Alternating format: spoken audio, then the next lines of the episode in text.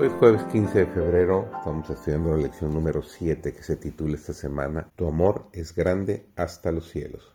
Servidor David González, nuestro título de hoy, No olvides ninguno de sus beneficios. Salmo 103, los versículos 1 al 4 nos dice, Bendice alma mía a Jehová, y bendiga todo mi ser su santo nombre. Bendice alma mía a Jehová y no olvides ninguno de sus beneficios. Él es quien perdona todas tus iniquidades, el que sana todas tus dolencias, el que rescata del hoyo tu vida, el que te corona de favores y misericordias. Dios nos ha dado el don del habla para que podamos relatar a otros como Él nos trata, para que su amor y compasión pueda conmover a otros corazones y que de otras almas puedan elevarse también alabanzas a aquel que nos ha llamado de las tinieblas a su luz admirable.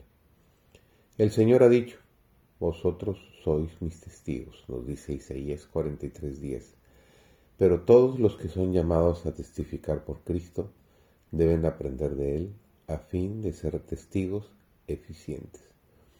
Como hijos del Rey Celestial, deben educarse para dar testimonio en voz clara y distinta, y de tal manera que nadie pueda recibir la impresión de que les cuesta hablar de la misericordia del Señor.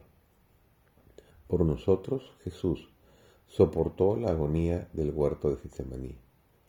Oh, ¿por qué todo este sufrimiento, esta ignominia y torturante agonía? Fue para que mediante el sacrificio de sí mismo pudiera revelarse su amor, para que pudiera apartar a los hombres de los caminos del pecado. Después de que hayamos costado tanto al Salvador, ¿lo dejaremos ahora? Oh, no, no. Fiel es el que ha prometido.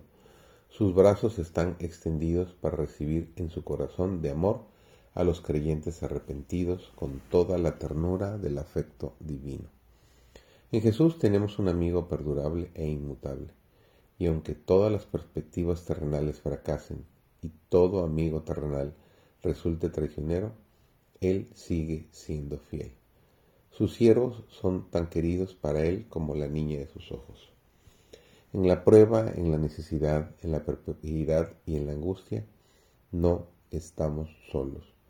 A cada paso, en tono y seguro consolador, Él nos pide, sígueme, nunca te dejaré ni te desampararé.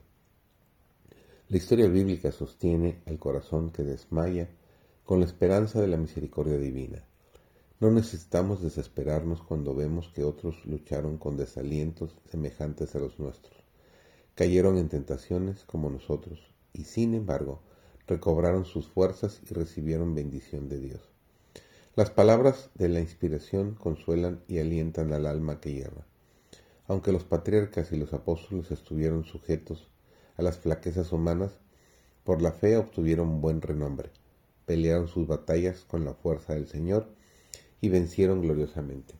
Así también podemos nosotros confiar en la virtud del sacrificio expiatorio y ser vencedores en el nombre de Jesús.